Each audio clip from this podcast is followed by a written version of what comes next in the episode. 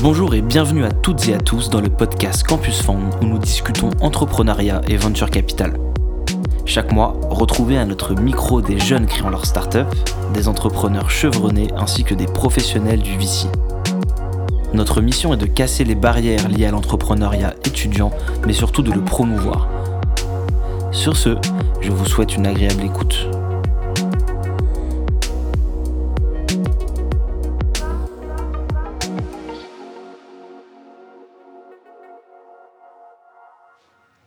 Salut Paul. Alors, salut Nicolas. Je suis ravi de, te, recevoir dans ce podcast qui est dédié à l'entrepreneuriat étudiant. Euh, est-ce que tu peux te présenter succinctement, s'il te plaît? Ouais, bien sûr. Alors déjà, merci beaucoup de me recevoir. C'est un plaisir de pouvoir échanger avec toi. Alors du coup, je m'appelle Paul Gario et je suis l'un des trois cofondateurs de la carte de réduction étudiante Student Pass. Génial. Euh, avant peut-être de poser des questions sur Student Pass et de rentrer dans le vif du sujet, euh, est-ce que tu peux me raconter un peu ce qui t'a conduit à l'entrepreneuriat et toi, à quel âge t'as as entrepris? Ouais, bien sûr. Alors déjà, mon, goût pour l'entrepreneuriat est venu de manière un peu inopinée. Euh, initialement, j'ai fait une formation en finance, donc en licence. Et en troisième année de licence, j'ai participé à un concours entrepreneurial qui se fait beaucoup dans les écoles. Euh, nous, ça s'appelait les 24 heures chrono. Je pense que ça existe aussi sous le même nom d'ailleurs dans d'autres écoles. Et euh, le contexte était de créer une boîte en 24 heures, donc vraiment non-stop, sans dormir. On était enfermés dans les locaux euh, pendant 24 heures du coup, avec deux petites contraintes. Nous, c'était euh, restauration et digital. Donc un domaine qui aujourd'hui n'est pas forcément le nôtre, mais qui à l'époque du coup était celui qui nous était imposé. Et on avait une idée de boîte qui nous avait plutôt plu, donc dans la restauration, qui visait à faciliter la pré-réservation des plats et le paiement à distance. Donc on était, en, on était fin 2019, je pense que ça devait être allez, octobre ou novembre 2019. Euh, et, on a décidé de garder le projet. Donc on a passé le statut national de l'étudiant entrepreneur. Je me souviens même à l'époque, il n'y avait qu'une seule session par an. Je crois qu'aujourd'hui, il y en a un petit peu plus. Et, euh, c'était vraiment dernière minute. Donc on l'a fait, euh, je crois que c'était trois jours avant, un pur hasard. On a réussi à avoir le statut et on est rentré du coup dans le premier incubateur. donc là, c'était début de l'aventure entrepreneuriale. On n'y connaissait rien du tout. on avait eu quelques briefs parce qu'on avait un cours d'entrepreneuriat, mais vraiment euh, comment dire, de l'initialisation. Quand on était en finance, c'était pas du tout l'objet. Et, euh, et puis finalement Covid, donc projet qui tombe à l'eau, et on décide quand même de continuer parce que ça nous avait plu. Et euh, j'ai un ami qui avait lancé une carte de réduction assez similaire dans le cadre d'un travail associatif et qui nous avait toujours dit les gars, si un jour l'entrepreneuriat ça vous plaît et que vous avez du temps à investir dans ce projet-là, essayez de le refaire un petit peu à votre sauce et de lancer ça du coup à Lille, parce qu'on était à Lille à l'époque.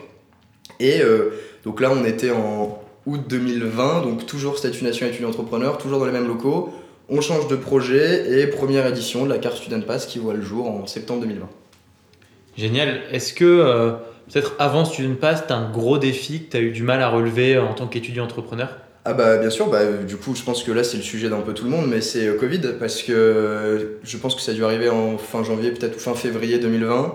Euh, ça faisait 4 mois qu'on travaillait sur notre première boîte, donc on, en plus c'était les phases vraiment de découverte, donc on travaillait de manière un peu acharnée. On avait fait une première étude de marché, on avait confronté directement les restaurateurs à nos questions, euh, qui avaient un peu de mal à nous recevoir parce que forcément euh, on était les petits jeunes qui venaient leur expliquer que la réservation ce serait mieux si on faisait comme ça et pas comme ça. Et beaucoup de travail sur ça, et là on se rend compte qu'en fait, restaurant fermé pendant une durée indéterminée, bah, on abandonne le projet. Donc là, ça a été première contrainte, et en fait, ce qui a été assez marrant, c'est que du coup, nos premiers partenaires Student Pass étaient les restaurateurs qu'on avait démarchés avec notre premier projet. Donc on s'est dit, plutôt que de faire tomber tout le travail qu'on a fait, autant aller les voir. Bon, au début, ils n'ont pas compris comment on passait de, l'un à l'autre, mais on leur a fait comprendre qu'ils avaient gagné aussi parce que l'idée, c'était de les faire rencontrer la population étudiante. C'est-à-dire que nous, on a des partenaires fast-food et on a des partenaires aussi euh, restaurants plus conventionnels qui, de base, visent pas forcément les étudiants, mais ça reste un manque à gagner pour eux. Et on leur a dit voilà, nous, on va, lancer une carte de réduction étudiante. On est en partenariat avec toutes les écoles de Lille. Euh, ceux qui ont notre carte, si vous leur faites une réduction, ils viendront chez vous. Donc c'est super intéressant. Et qu'on a rebondi sur ça et c'est devenu nos premiers partenaires. Génial. Euh, comment s'est faite la transition entre du coup la première idée de société et la deuxième Student Pass Est-ce que euh, vous êtes regardé dans le blanc des yeux avec tes associés, vous êtes dit bon bah on arrête, ça marche pas? Comment ça s'est passé? Alors déjà on n'était pas les, mêmes associés, bien qu'on était tous les trois un peu dans l'univers. Première boîte on était deux sur les trois associés actuels et, euh, du coup Student Pass, j'ai fait venir mon cousin avec moi, euh, avec qui c'est un plaisir de travailler toujours parce que même s'il travaille en famille des fois c'est un peu compliqué, ça reste un avantage de dingue.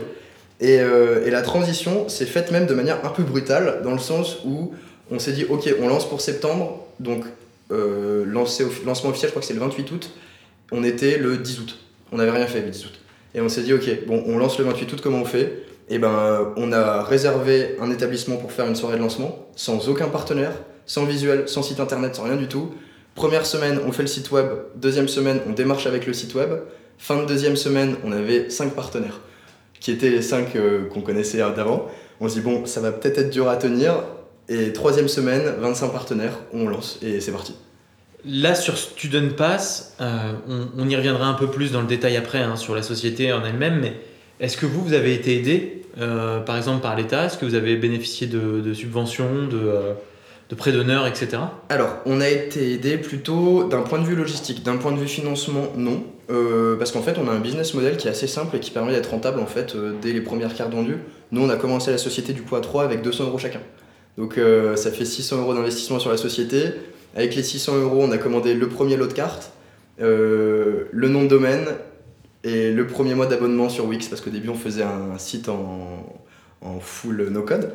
Et euh, ça nous a permis du coup de lancer la première carte. Et en fait, les premières ventes des sites, des, je crois qu'on avait commandé initialement 500 cartes. 500 premières cartes vendues en l'espace de 2 ou 3 jours, il me semble. Euh, parce qu'on a fait, pas mal d'événements.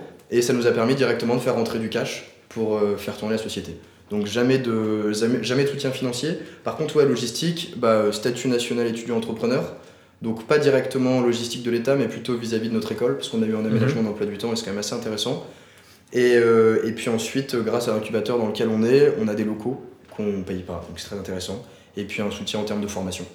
Et comment tu jongles du coup entre euh, tes associés et toi, pardon, je reprends, tes associés et toi sont tous euh, étudiants? Ouais, tous les trois étudiants, ouais. Donc vous êtes tous étudiants, comment tu jongles entre tes études et la société? Bah, C'est assez compliqué, mais au final on s'en sort. donc quand on a lancé, on avait un aménagement d'emploi du temps tous. Là aujourd'hui, moi je l'ai plus. Mais au final, je suis dans un master entrepreneuriat qui me libère quand même pas mal de temps dans mon emploi du temps, qui me permet du coup d'investir dans la société, euh, mon temps en tout cas. Euh, donc forcément c'est compliqué parce qu'on cumule deux casquettes, euh, la casquette étudiante avec forcément le travail à fournir en parallèle, parce qu'en plus des heures de cours, bah, tu dois faire, je sais pas moi, des DS, des travaux écrits, etc., qui te prennent beaucoup de temps, et la casquette entrepreneur de l'autre côté, mais globalement on s'en sort bien, parce que ça fait, du coup là c'est la troisième année, euh, on n'a jamais eu de problème par rapport à ça. Les trois années se sont faites en parallèle de nos études. Ok. Euh, d'un point de vue macro, et ensuite on passera sur Student Pass dans le détail, toi, est-ce que tu as l'impression de voir une dynamisation d'entrepreneuriat chez les jeunes? Ah ouais, totalement. Euh, bah déjà, je pense qu'il y a un côté contextuel. Je pense que déjà, de manière générale, outre l'aspect étudiant, l'entrepreneuriat en ce moment, c'est quand même vachement la mode. je pense que déjà, au niveau de, de, toutes les levées de fonds qui ont été réalisées depuis un moment, on se rend compte de la dynamique qu'il y a. Euh, je crois que même les investisseurs internationaux mettent beaucoup de capitaux en France, surtout en ce moment. Donc euh, de manière générale, ça c'est très intéressant. Et euh, après, pour les étudiants, ouais, c'est clair, je sais que moi initialement, je voulais faire une école de commerce, que je n'ai pas faite parce qu'au final, ça me convenait très bien le parcours universitaire que je fais. à chaque fois que j'écoutais les, les, petits pitchs de présentation des écoles, c'était toujours maintenant les étudiants, la, la voie royale qui était du conseil, du MA et de la stratégie euh, commence petit à petit à migrer vers euh, l'entrepreneuriat. Donc c'est sûr qu'il y a une dynamisation énorme de l'écosystème entrepreneurial étudiant aujourd'hui. Euh, en tout cas, c'est mon point de vue et je le ressens vraiment tous les jours. Est-ce que tu penses qu'il y a assez de dispositifs qui sont adaptés justement à la cible d'étudiants entrepreneurs? Alors, des, des, dispositifs, je pense que ça dépend de qui fournit le dispositif. D'un point de vue de l'État, oui, euh, bah, typiquement, déjà, on voit une, amélioration du statut national étudiant-entrepreneur. Euh, ce que je disais tout à l'heure, au tout début, moi, j'avais qu'une seule, euh, une seule date de passage qui était tous les débuts d'année, fin octobre. Donc, comme si l'étudiant qui arrivait, tu sais, en, en, septembre, savait déjà ce qu'il avait envie de créer et un mois après, il avait passé le, la présentation. Là, aujourd'hui, je pense qu'il y en a deux ou trois, même quatre par an. Donc, ça permet quand même de, de, de se lancer un peu à tout moment. ensuite, vis-à-vis -vis des écoles, je pense qu'il y a aussi pas mal d'adaptations. Euh, qui se font dans ce sens-là. Donc c'est clair que ouais, je pense qu'aujourd'hui il y a quand même un gros soutien. Bon, on va passer sur, euh, sur la partie startup, Student Pass en l'occurrence. Euh, déjà, comment, comment vous êtes venu l'idée de Student Pass? Toi, Tu l'as mentionné un peu tout à l'heure, mais si tu peux y revenir un peu dans le détail, et, comment tu as eu ce déclic comment vous l'avez formalisé? Oui, bien sûr. Alors, l'idée n'est pas nouvelle. carte de réduction étudiante, ça se fait depuis un moment, mais généralement c'est plutôt interne aux écoles. Euh, il y a beaucoup de grandes écoles de commerce dont les B2 proposent une carte de réduction, mais qui est plutôt une carte sous forme de cotisation annuelle et qui se présente plutôt sous forme d'une carte d'identification. Genre, par exemple, je suis à l'EDEC, j'ai ma cotisation à l'EDEC, j'ai ma carte EDEC. Donc il n'y a pas trop cet aspect communautaire inter-étudiant avec toutes les écoles d'une même ville. Donc, et surtout, il y a un deuxième problème, c'est que c'est une association étudiante qui est passée d'une année à l'autre, et du coup, la gestion, elle est un peu étudiante. Donc ça veut dire que des fois, euh, donc il y a quand même un réseau de partenaires à entretenir et c'est compliqué parce que la passation fait qu'il y a plus ou moins de sérieux, euh, c'est une carte qui fonctionne pas vraiment et au final qui n'est pas forcément utilisée. Euh, en plus de ça, donc j'ai un ami qui l'avait lancé, lui, et d'ailleurs c'était aussi en interne à son école, qui m'avait expliqué un petit peu comment il fonctionnait. Donc on avait un peu toutes les bases. On a été recueillir les infos à gauche à droite de comment ils géraient leur réseau de partenaires, quels étaient leurs canaux de distribution, etc. Et, on s'est dit que c'était un business assez cool pour commencer parce qu'en fait c'est quelque chose dans le fond de très simple. Euh, c'est pas tech, nous on vend une carte qui est physique, c'est plutôt une matérialisation, c'est-à-dire qu'on monte notre carte pour avoir la réduction. Ça pourrait être une carte comme d'ailleurs un bracelet ou toute autre chose. Le principe c'est juste de montrer qu'on est adhérent. Et euh, ce qui fait qu'on peut vraiment passer du temps euh, au développement de la société et au développement de plein de petits aspects à côté, puisque le produit en tant que tel, hormis le réseau de partenaires, a pas besoin d'être amélioré d'un point de vue tech par exemple. Ce qui prend aujourd'hui beaucoup de boîtes à plein de, enfin, beaucoup de temps à plein de startups. Euh, même quelque chose de, de bête, mais on n'a pas forcément de dev, parce qu'au début, du coup, on a tout fait en no-code, et ça a été un gain de temps de dingue, et surtout, ça nous a permis de lancer super rapidement. Euh, donc voilà, projet assez simple, pas forcément novateur, mais que du coup, on a souhaité euh, réappliquer à grande échelle et pas forcément en interne à une école, avec nos moyens à nous. Quels sont les différents rôles aujourd'hui présents dans Student Pass? Comment tu répartis, toi, ton, ton, les missions avec tes associés? Alors, on va dire que de base, on avait trois profils différents. Moi, je suis l'aspect communication, marketing et, euh, et, puis tout ce qui est prise de parole de manière générale. Euh, ensuite, on a un aspect commercial. Donc, on a Arthur, du coup, qui est mon cousin, qui s'occupe de toute la partie euh, gestion de BDE, parce que c'est eux nos plus gros clients, point de vente, etc. Et une partie partenariat. donc, ça, c'est Valérian, mon troisième associé, qui lui s'occupe donc de développer et d'entretenir le réseau de partenaires. Après, ça a un petit peu changé. Euh, parce que du coup maintenant on est présent dans deux villes.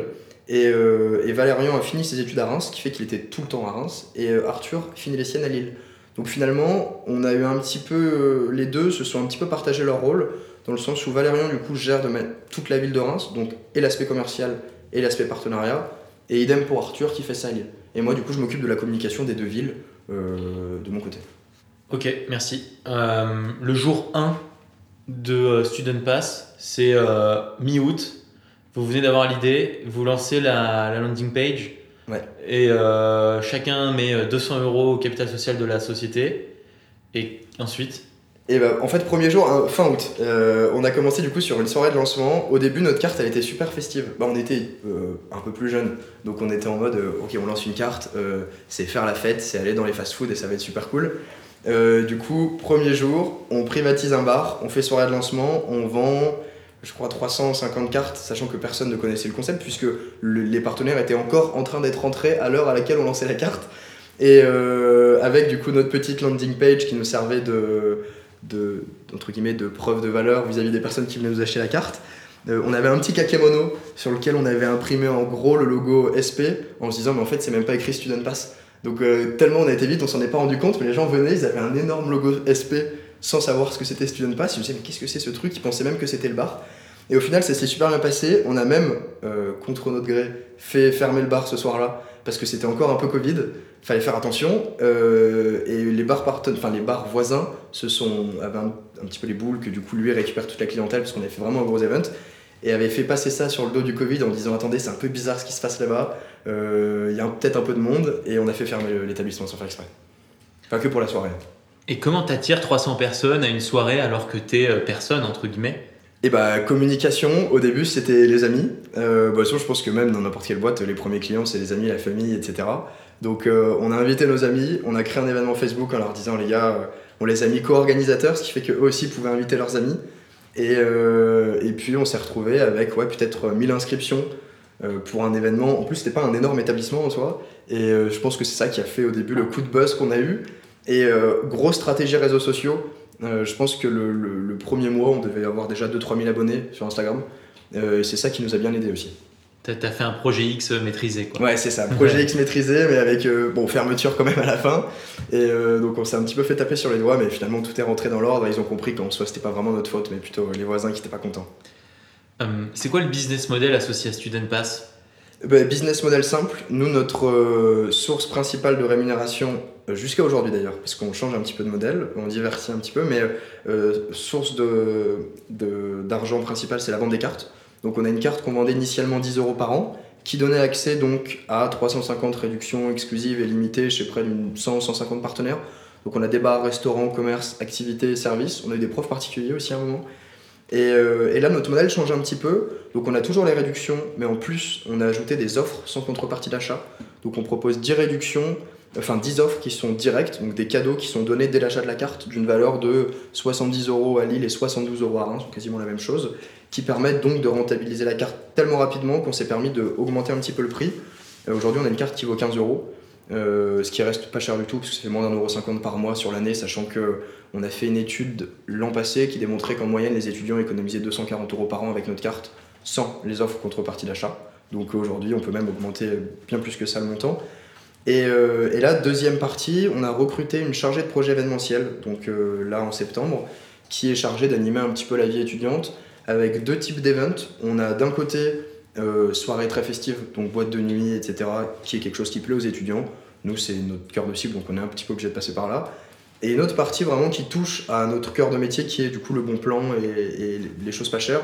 On a déjà organisé plusieurs fois dans l'année des offres un petit peu coup de poing, où on, offrait des repas à 1 euro, euh, mais des menus complets. Par exemple, à Lille, pour ceux qui connaissent éventuellement, il y a un groupe qui s'appelle Friterie Meunier, qui d'ailleurs est en train de, grossir un petit peu, euh, qui est assez connu, et ben on proposait un menu complet qui valait 12 ou 13 euros, il me semble, à 1 euro à tous les étudiants titulaires de la carte. Et là, l'idée, c'est de, réitérer ces opérations plusieurs fois dans l'année en structurant un peu le projet, puisque nous, quand on le faisait, c'était, euh, euh, on l'a fait quatre fois par an euh, avec des partenariats un peu inopinés.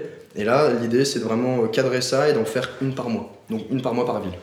Et tu disais, vous êtes en train d'itérer sur d'autres modèles de revenus et de vous diversifier un peu. Tu peux nous en parler? Eh ben, l'événementiel, principalement. En fait, l'événementiel, c'est quelque chose qui permet de, ramener un petit peu d'argent en gardant toujours notre fil conducteur qui est de faire des choses pas chères.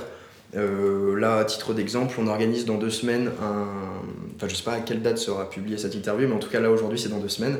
Euh, un festival pour 2000 personnes à Reims chose qui ne s'est jamais faite à Reims. Euh, on fait venir euh, des petits DJ du coin, histoire de leur donner un petit peu de la voix face aux étudiants. On fait venir des saxophonistes, des food trucks, vraiment on fait les choses bien. Et donc forcément c'est quelque chose qui permet de faire rentrer un petit peu d'argent en plus, bien que la place soit très peu chère, puisque pour un open air, on fait payer la place 5 euros aux personnes qui ont la carte Student Pass, et les 5 euros sont immédiatement euh, retransmis en montant à investir dans, dans des boissons. C'est-à-dire que 5 euros de place égale 5 euros de ticket boisson sur place. Donc en fait, c'est quasiment gratuit. Enfin, c'est gratuit. D'accord. Euh, comment toi, tu vois l'avenir de Student Pass? Euh, bah, Déjà, il y a une question qui se pose un petit peu d'un point de vue technique, c'est est-ce qu'on garde la carte physique ou est-ce qu'on digitalise? Les deux portent des, des avantages et des inconvénients. Avantage principal, c'est du coup collecte de données et euh, forcément ça permet du coup d'affiner l'offre qu'on propose aux étudiants. Mais l'inconvénient, c'est aujourd'hui la place que les applications prennent sur un téléphone, c'est euh, très faible. Je crois qu'on utilise en moyenne 10% des applications qui sont sur nos téléphones, et dans les 10%, je crois que c'est 80 ou 90% de réseaux sociaux. Donc autrement dit, euh, on utilise une ou deux applications hors réseaux sociaux. Donc se faire une place là-dedans, c'est compliqué. donc est-ce qu'on garde la carte ou pas? Ça, on est encore en discussion. Et ensuite, l'idée, c'est l'année prochaine, on intègre la ville de Rouen. Euh, et puis ce qu'on aimerait bien, c'est d'ici fin 2024, être présent dans 5 villes, couvrir le, nord de la France au-dessus de Paris, de manière générale. Parce que pour l'instant, on est les seuls sur le marché au-dessus de Paris. Au, au, sud de Paris, il y a énormément de cartes. Il y a des gens qui sont à Grenoble, il y a des gens qui sont à Lyon. Nous, on a de la chance. Pour l'instant, on est tout seul, euh, chose qui ne va certainement pas durer. Mais euh, on aimerait bien en profiter du coup pour étendre le réseau. Tu peux nous donner quelques chiffres sur Student Pass ou c'est privé Ah non, bien sûr, avec, avec, plaisir. Donc, lancement septembre 2020, on a convaincu 1000 utilisateurs euh, avant le premier confinement, donc pas grand chose, mais pour premier début d'aventure, c'était pas mal. Là, on se dit, ok, euh, est-ce qu'on met la clé sous la porte ou est-ce qu'on en profite pour développer, etc. On s'est dit, bah génial, ils sont tous fermés, ils ont besoin de click and collect, ils ont besoin de visibilité, on va en profiter pour démarcher. Donc, euh, on a eu 1000 utilisateurs avec 20 partenaires. Fin du confinement, on avait 100 partenaires. Donc, deuxième lancement, cette année, on est passé de 1000 à 7000 utilisateurs. Et là, objectif cette année, du coup, passer de 7000 à 15000. Avec, du coup, cette proposition qui sont les offres sans contrepartie d'achat. Je crois que vous êtes lancé il n'y a pas longtemps, il y a une semaine Ouais, c'est ça. On a lancé le, 12 septembre. Donc, il y a eu des préventes qui ont été faites euh, avec notre réseau des personnes qui avaient déjà la carte l'an passé. Euh, donc officieusement pré-vente lancée en, c'était dimanche dernier, donc dimanche 11, et lancement officiel à midi euh, cette semaine, donc lundi. Là on est déjà à 2000 cartes vendues, euh, enfin 2000 au dernier compte qui était vendredi, donc là je pense qu'on est plus à 2003-2004. Donc très bon lancement, sachant que là pour l'instant c'est que du réseau social et site web, qui est de base notre canal le moins vendeur entre guillemets. Après, du coup, on va avoir les partenariats avec les bureaux des étudiants, etc., euh, qui va représenter notre deuxième source de revenus. Et euh, l'idée avec ça, c'est aussi de financer les associations étudiantes, puisqu'on propose du coup des tarifs ultra dégressifs en fonction du nombre de cartes qu'ils prennent, avec des logos spécifiques, et euh, avec la différence qu'ils encaissent entre le prix de vente et le mhm. prix d'achat auquel ils nous prennent les cartes, ils financent leur propre association. Donc là, je résume, dans l'équipe, vous êtes trois associés fondateurs, deux alternants et une chargée événementielle. Euh, dans, dans une des deux alternantes et la chargée de projet événementiel. En fait, on est cinq. D'accord, vous êtes cinq.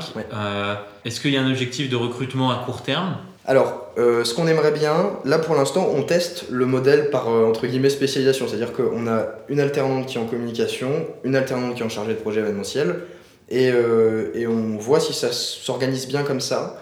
Mais l'idée à terme, ce serait d'avoir un responsable par ville qui soit plutôt polyvalent. C'est-à-dire avoir un pôle communication qui lui restera, euh, entre guillemets, au-dessus de toutes les villes et qui s'occupera de la communication de tout le monde. Mais la gestion de chaque ville, que ce soit d'un point de vue événementiel et partenariat, se fera euh, par un, responsable de ville. Donc on attend d'avoir un petit peu plus de revenus pour ça. Mais ce sera une personne à plein temps, du coup, qui s'occupera de chacune des villes qu'on va démarcher. D'accord, ok. Euh, et pour accélérer votre croissance, vous avez pensé à lever de l'argent alors, la levée de fonds, la question s'est posée. Euh, là, on attend encore un petit peu parce qu'on n'est pas encore assez euh, gros, entre guillemets. On finit nos études, parce que du coup, trois étudiants. L'un a fini cette année. Moi, je finis l'année prochaine, enfin, je finis en, avril-mai. Et le troisième finira encore l'année d'après. Donc, euh, on se dit, autant être tous les trois à plein temps sur la boîte pour commencer à passer, entre guillemets, aux choses sérieuses, même si on fait déjà bien notre travail, du moins, on, l'estime. Et, et, puis, l'idée, peut-être après, ce sera de faire une levée de fonds pour du coup euh, avoir un gros support en termes de visibilité essentiellement. Et surtout peut-être en recrutement aussi si on décide finalement d'avoir un responsable par ville. Ok. Euh, écoute, c'est la... On a, le, podcast arrive à, son terme. On a toujours une dernière question euh, qu'on pose à tous nos, enfin pas tous nos auditeurs, pardon, à tous les, toutes les personnes qui sont passées sur ce podcast. Bon, comme tu le sais, hein, l'objectif de Campus Fund, c'est de promouvoir l'entrepreneuriat chez les jeunes entrepreneurs. Est-ce que toi, tu aurais un tips, un outil coup de cœur, euh, un indispensable que tu, aurais, que tu pourrais partager avec notre communauté? Alors, euh, si c'est pour les étudiants entrepreneurs qui sont les étudiants avec pas beaucoup de budget comme nous on l'était et avec pas beaucoup de compétences et qui veulent se lancer vite, euh, aujourd'hui, je pense que le, premier truc à prendre en main, c'est tous les outils de développement, entre guillemets, no code. Parce qu'aujourd'hui, développer n'importe quelle boîte sans visibilité web, c'est impossible. Et aujourd'hui, avec aucune compétence, mais vraiment zéro, il suffit d'aller sur euh, que ce soit web, bah Webflow c'est peut-être un petit peu compliqué, mais WordPress ou Wix, en l'espace de 3 heures, on peut avoir une première visibilité web avec une landing page, même s'il n'y a pas encore d'identité ou quoi que ce soit, mais qui permettent de tester le marché. Et du coup, implicitement, l'idée derrière tout ça, c'est euh, de proposer son idée au marché le plus vite possible pour voir si on a une première retombée, un premier product euh, market fit. Et, et après, on lance quoi. Genre pas trop attendre, foncer sans avoir à dépenser tout son argent parce qu'aujourd'hui euh, un abonnement c'est une trentaine d'euros et un nom de domaine ça doit être 10 euros. Donc pour 40 euros on peut tester son marché sans même avoir forcément la structure dès le début. Donc euh, foncez euh, et, ça va le faire quoi. Merci Paul. Et bah y a pas de quoi, merci à toi. Merci d'avoir écouté ce podcast initié par Campus Fund, le premier véhicule de financement en France créé par des étudiants pour des étudiants. N'hésitez pas à nous suivre et nous soutenir sur les réseaux sociaux. Et d'ici là, à bientôt pour un prochain épisode.